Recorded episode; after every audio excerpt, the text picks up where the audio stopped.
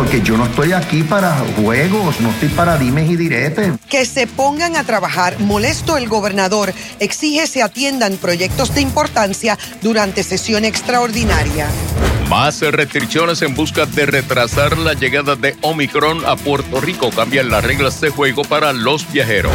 Los ganadores son Gregorio y Luna. Todo un espectáculo, la gran final de Así se baila. Se impuso la perseverancia en la pista del baile. En el tiempo, olas entre 3 a 5 pies mantienen oleaje peligroso y patrón de lluvias dispersas en la isla.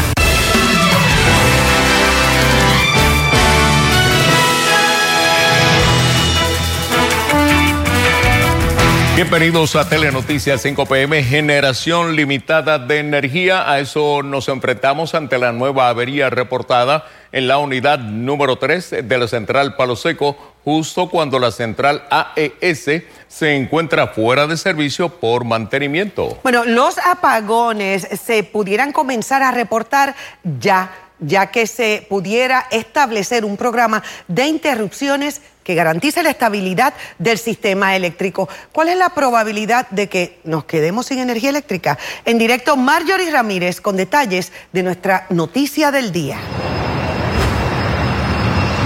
Ivonne y Jorge, y se trata de que es alta la probabilidad de que miles de personas se queden sin el servicio de energía eléctrica. De hecho, a eso de las 4 y 30, la página de energía eléctrica señalaba que unos 68.590 abonados estaban sin el servicio. Hace apenas unos minutos, la autoridad de energía eléctrica, a través de su página de Twitter, indicó que logró reparar la bomba de la unidad Aguirre 1, está normalizando para subir la carga en la próxima hora, mientras que en Costa Sur comenzó el proceso de arranque de la unidad 5. Sin embargo, aquí en lo que es la termoeléctrica de Palo Seco, eh, han tenido problemas con su servicio de energía eléctrica porque hubo una avería en lo que es la unidad 3 de esta central y continúa una reparación en la unidad 2 de AES, por lo que la Autoridad de Energía Eléctrica informa que no cuentan con la generación suficiente. De hecho, es en horas de la noche que aumenta el consumo de energía eléctrica. Pero sobre esto se expresó el gobernador, quien simplemente eh, se limitó prácticamente a decir que están haciendo su trabajo. Escuchemos. Hasta ahora lo que estoy viendo es que Josué Colón y el equipo de la Autoridad de Energía Eléctrica están tomando las medidas necesarias para atender esta situación de falta de generación. Aquí fue una avería en la planta de AES la que origina la situación. Eh, se activó una unidad en Palo Seco eh, eh, y hoy entiendo que había un percance en esa unidad, pero hasta el momento no hemos tenido mayores interrupciones. Estamos monitoreando. Cuando yo comencé esta, esta conferencia de prensa, tenía el dato por ahí, eran como 980 abonados sin el servicio y eso lo estamos monitoreando de, de hora en hora y seguiremos monitoreando. Eh, pero tengo que decir que en el área de generación, José, José, Colón, José Colón y su equipo han hecho una excelente labor hasta hoy. Lo que se le recomienda a todas las personas es a que sea prudente y baje el consumo. Estamos en una época navideña donde también los adornos de Navidad en horas de las noches se encienden esas luces, así que tratar de evitar el alto consumo en horas de la noche para que así sean menos, ¿verdad? Las personas que se vean entonces si se van a ver afectadas con este relevo de carga. Esa es la información que nosotros tenemos en directo para Telenoticias. Les informó Marjorie Ramírez. Y mientras tanto, la controversia entre Puma Energy y la Autoridad de Energía Eléctrica continúa. Unas 600 mil personas que pudieran verse afectadas si no se resuelve. Como parte de la demanda que mantiene enfrentada a las partes, el juez Anthony Cuevas celebró hoy una vista ocular en el muelle de Cataño, donde ubican las válvulas para permitir el flujo de combustible a dos importantes generatrices de San Juan. Walter Soto León amplía. Para comprender mejor los hechos, el juez Anthony Cuevas realizó hoy una vista ocular en el muelle de Cataño, donde ubican las válvulas objeto de la controversia entre la empresa Puma y la Autoridad de Energía Eléctrica. Él hizo todas las preguntas que, ¿verdad? que entendió tenía que hacer, se le mostró cómo es que opera el terminal, cuáles son las tuberías, las válvulas. Eh, cada parte puso lo que entendió. Todo comenzó a mediados de noviembre, cuando Puma se negó a abrir una de estas válvulas que suple diésel a la central San Juan y Palo Seco. La autoridad tuvo que acudir al tribunal, que ordenó a Puma abrir la llave para evitar que más de 600 mil personas se quedaran sin luz. Nosotros lo que queremos es que el combustible llegue y que no se interrumpan las operaciones de las centrales y vaya a haber alguna interrupción de servicio a los clientes. La explicación parece ser que la compañía Puma tenía a su cargo el suplido de diésel hasta noviembre pasado, cuando fue desplazada por la compañía Novum. Novum es el que tiene el contrato del destilado liviano número 2. Él fue el que prevaleció en el proceso de RSP que se llevó a cabo. El muelle, así como las tuberías y válvulas, son propiedad de la Autoridad de Terrenos, que arrendó las facilidades no solo a Puma, sino a otras cuatro empresas, entre ellas Best, que se comparte la administración del predio. A nosotros es irrelevante eh, quién es el dueño de qué aquí. Nosotros lo que necesitamos y lo que estamos haciendo es recibiendo combustible para llevarlo a nuestras facilidades y para eso tenemos un contrato con un suplidor que es Novum, que prevaleció en el RSP. Y Novum a su vez hizo un acuerdo contractual comercial con BES, que es una de las compañías que tiene acceso a este terminal. Y a través de BES es que entonces nosotros ganamos acceso al Cataño Ildoc, el, o el producto nuestro. Y entonces a través de esa infraestructura es que el combustible llega acá. Ninguno de los portavoces de Puma hizo comentarios a la prensa. El trámite judicial continuará el 15 de diciembre y Puma no podrá volver a cerrar la llave por los próximos 10 días al menos. Para Telenoticias, Walter Soto León. Amigos, en información de última hora se acaba de producir culpable Juan Luis Cornier Torres, alias Manjue 1, por el asesinato de la joven teatrera y estudiante de comunicación Valerian Almodóvar, quien tenía 23 años cuando fue atacada. Wileni Sepúlveda nos informa en directo. En estos momentos se acaba de encontrar culpable a Juan Luis Coronier, el grafitero Mangue, por el asesinato de la joven teatrera Valerian Almodóvar. Esto acaba de ocurrir y se estará dictando sentencia el próximo 14 de enero. Los padres de Valerian junto a sus hermanos estaban en sala y se vieron eh, sollozando al momento de que esto, ¿verdad? Esta noticia finalmente fue dictada por el juez en la sala. Esto ha sido un proceso largo, unos tres años, donde ellos han estado yendo vista tras vista en todo el proceso, han estado buscando justicia para su hija. Esto estamos esperando, ¿verdad? La salida aquí del tribunal, que ellos salgan a ver, ver si van a expresarse de alguna manera ante eh, la prensa.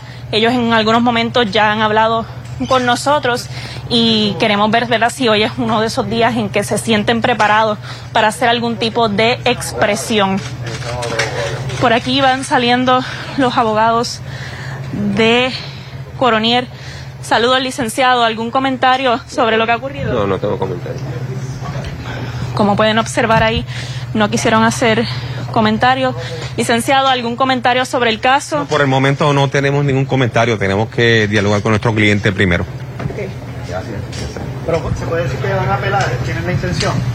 No, eso tenemos que dialogar primero con nuestro cliente sobre los particulares del caso. Luego entonces podríamos hacer algún tipo de algún tipo de expresión, claro. Sí, no estamos autorizados para emitir ningún tipo de expresión en este momento. Los fiscales van saliendo de sala este, estamos hablando del fiscal Ildefonso Torres, quien ha sido pieza clave en este caso. Saludos, fiscal. Eh, ¿Cómo se siente, verdad, tras haber sido encontrado culpable, Coronier? Ciertamente eh, cumplimos con nuestra responsabilidad. A nadie, a ningún fiscal le gusta el que una persona pase el resto de su vida en la cárcel.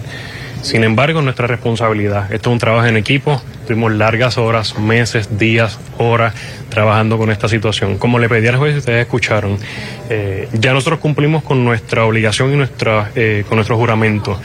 Garantizamos el debido proceso de ley, garantizamos todos los derechos constitucionales de este señor acusado, ya convicto. Ahora le corresponde al tribunal dictar una sentencia y garantizar el derecho constitucional de rehabilitarlo toda persona es rehabilitable. Le corresponde ahora al tribunal, a través de la eh, sentencia, le corresponde a la Administración de Corrección comenzar un proceso de rehabilitación. Eh, ciertamente él tendrá mucho tiempo para reflexionar con relación a lo que hizo. Aquí lo importante es el mensaje que se envía a la comunidad, como indicó la fiscal. Estamos listos para enjuiciar, para encauzar, para acusar a toda persona que cometa delito en Puerto Rico. Justicia para Valerie, ni una más.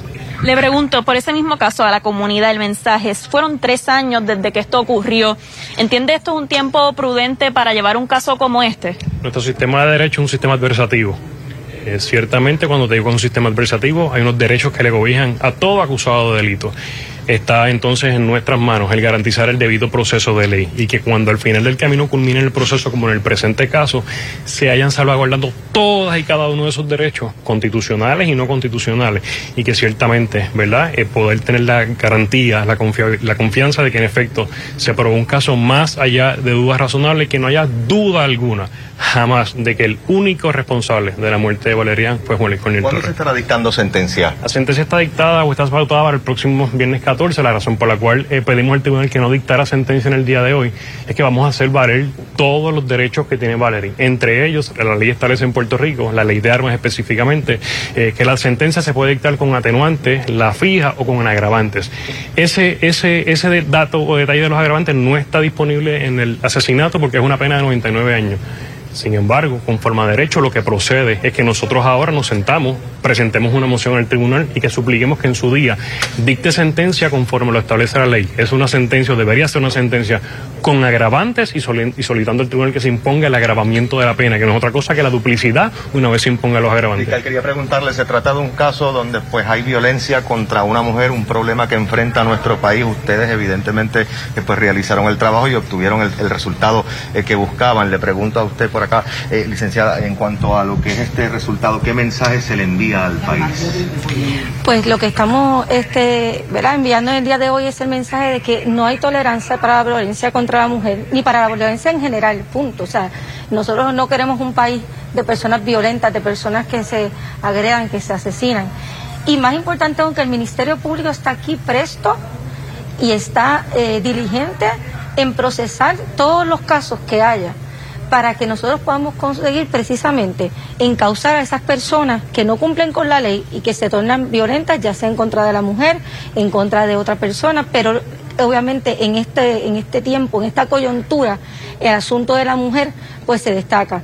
Y pues nos sentimos satisfechos de que Valery se le hizo justicia, y de que no pase ni una mujer más por esta situación. Fiscal, le quería preguntar, eh, uno de los puntos que más cuestionó la defensa fue de por qué no se eh, mandó a hacer el ADN mitocondrial de los dos cabellos que se encontraron. Ciertamente yo podría estar toda la tarde discutiéndole este asunto. Esto fue una determinación pensada a nivel institucional, del Departamento de Justicia, a nivel central fiscal de distintos fiscales envueltos en el caso.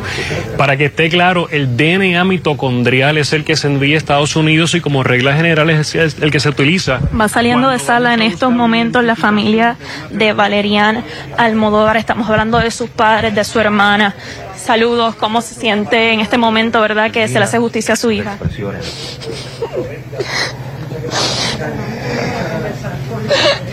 de la familia estamos bien agradecidos de, parte del Departamento de Justicia. Eh, se ha hecho, ha logrado hacer justicia, que era lo que nosotros buscábamos como familia. Eh, realmente estamos bien agradecidos de parte de, de, la Fiscalía, de los investigadores que corrieron parte esencial. Eh, sin duda razonable se ha hecho lo que no realmente papá Dios quería que se hiciera justicia. Amén. Y de parte de la familia, de Zaida, de, de Eddie, le queremos dar gracias no tan solamente al Departamento de Justicia, a toda la gente que ha estado de mano a mano, dándonos el apoyo, dándonos el, la fortaleza para poder lograr pasar todo este proceso tan amargo que hemos tenido. Por aquí la hermana de Valerian, de Eddie, sabemos que eras bien cercana a tu hermana. Este día para ti, ¿qué significa? Primero pensé que no, que no iba a llegar. Y segundo, ¿verdad? Quiero, pues como comentó Omar, agradecer por el trabajo y demás, pero a mí lo que, no sé, yo me siento muy confundida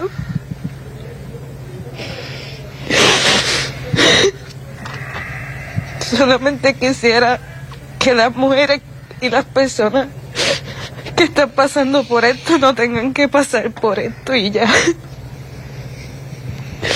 Sabemos que a través de tu arte le hará justicia a tu hermana y a, y a todas esas mujeres que pasen por momentos difíciles, ¿verdad? Agradecemos el espacio que la familia nos brinda en estos momentos eh, y, ¿verdad? Que, que la, la, muerte de Valerie no sea en vano, que sabemos que, que será una imagen para, para que otras niñas y jóvenes salgan de esto. Muchas gracias. Bueno. Agradecida, sumamente agradecida, porque se hizo justicia en nombre de Dios, Dios sobre todas las cosas. Y yo sé que no me la van a devolver, pero sé que, que tanto el juez como los fiscales, que Dios me los cuide y me los proteja, ese, le hizo justicia a mi hija. Y solo Dios sabe todo lo que pasó y lo que no pasó también. Y muy agradecida, muy agradecida por todo el pueblo, porque la noticia se escuchó, yo diría que en todo el mundo tantas amistades que uno tenía, que mis dos hijas tenían. Y todos oraban, todos oraban porque se hiciera justicia. Y llegó el momento. Y se hizo, se hizo. Por la paz de ella y por la paz de nosotros. Y de sus amistades también, que estamos todos adolorados, todos adoloridos. Gracias, Señor. Gracias, Jehová. Gracias. Gracias a Dios. Gracias, Gracias. Muy agradecida. Ahí, ¿verdad? las declaraciones de la familia a su salida del tribunal, como, pues, a modo de recapitular, culpable Juan Luis Coronier de la muerte de Valerian Almodóvar. Para Telenoticias, Willen y Sepúlveda. Gracias, Wileni. Continuando con otras informaciones, una balacera anoche en el residencial Muñoz de Rivera en Guánica dejó una niña herida de bala y sin servicios de energía eléctrica gran parte del pueblo. La policía investiga si el suceso está relacionado al asesinato de un hombre la semana pasada, quien se alega controlaba un importante punto de drogas en el área sur. María del Carmen González amplía. La balacera ocurrió al filo de las 10 de la noche cuando un grupo de amigos se encontraba comiendo frente al edificio número 20 del residencial Luis Muñoz Rivera de Guánica. La madre de la niña que recibió el impacto de bala en su pie le dijo a la uniformada que vio a dos hombres que no pudo identificar llegar en un vehículo negro y luego comenzaron los disparos. Afortunadamente la niña de nueve años ya se encuentra recuperándose en su hogar, pero afectada emocionalmente. Lamentablemente un estado prácticamente de shock, bien, bien, bien asustada, eh, pero gracias a Dios está estable con una herida en el pie izquierdo y fue trasladada anoche al centro médico de, Río Piedra junto a, su madre que estuvo todo el tiempo con ella. ¿Había muchos niños, usted dice? Sí, la información que tenemos, hay muchos niños frente al edificio 20 en el residencial Muñoz Rivera, estaban compartiendo, habíamos em, comprado pizza allí cuando llega este vehículo y comienza a hacer esa detonación y lamentablemente pagan los más inocentes. La policía aún no tiene pista de estos sicarios, pero investigan si este atentado tiene que ver con el control del narcotráfico en el área sur, porque hace dos semanas se alega que asesinaron a la persona que controlaba el bajo mundo en esa zona. ¿Entiende usted que hay ahora mismo una guerra entre puntos por, por un poder? Bueno, de la información que tenemos ahora mismo, de las investigaciones que están realizando, tenemos información de que puede haber un problema en, eh, esa área, eh, pero estamos tratando de corroborar eh, la información, verificar con otros casos, a ver si guarda relación. Con un asesinato de hace unas semanas atrás.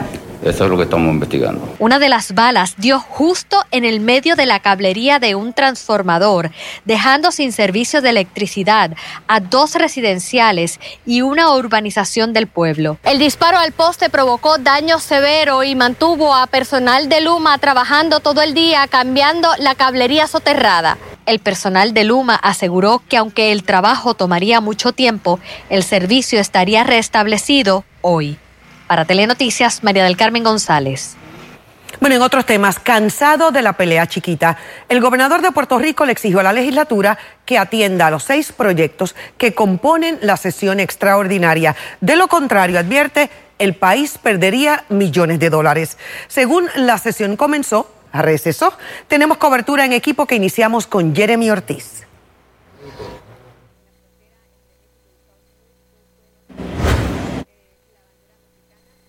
Yo no estoy aquí para juegos, no estoy para dimes y diretes, no estoy para peleas chiquitas. Pese a que el gobernador Pierluisi dijo no estar disponible para enfrentamientos con la legislatura, ante la negativa del liderato del Partido Popular en atender las medidas incluidas en la sesión extraordinaria, le salió al paso en conferencia de prensa. Sí, sí, si respondo es porque tengo que responder, porque son capaces de venir y abrir y cerrar los trabajos, como si aquí no hay que trabajar.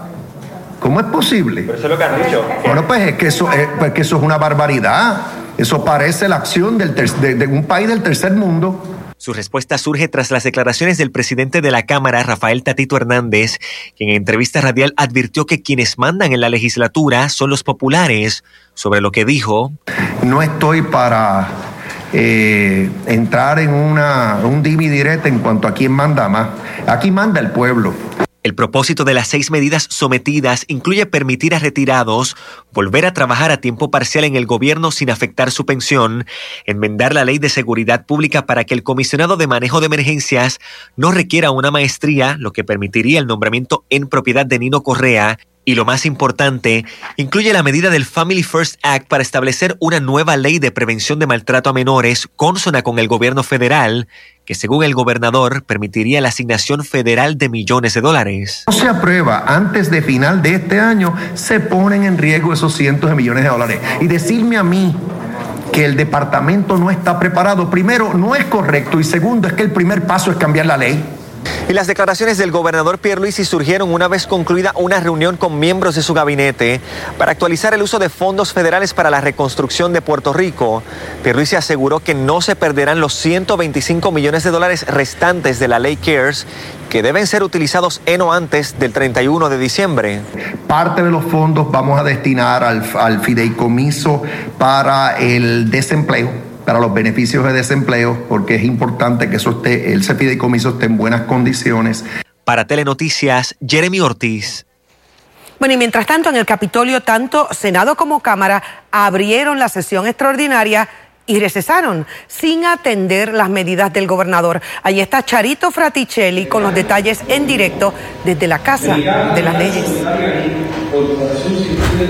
Compañeros y amigos televidentes, luego de un receso de aproximadamente unos 15 minutos se retomó nuevamente esta sesión extraordinaria en la que en este momento se está presentando la situación del caso de Mariana Nogales para determinar si la Cámara en Pleno acoge o no una recomendación del Comité de Ética de unas sanciones contra esta representante del movimiento Victoria Ciudadana que pudiera conllevar una multa de dos mil dólares y esto por no incluir en el informe financiero su participación en una corporación de bienes raíces de su familia. Pero ¿qué pasó antes y durante el receso? Esta sesión extraordinaria pues es y no es extraordinaria en un sentido ya que no se está tocando ninguna de las seis medidas propuestas por el gobernador. No se van a atender a menos que se incluyan en esta sesión extraordinaria la reforma laboral y el plan de retiro digno. Estuvimos hablando con el presidente Cameral sobre el particular. Escuchemos.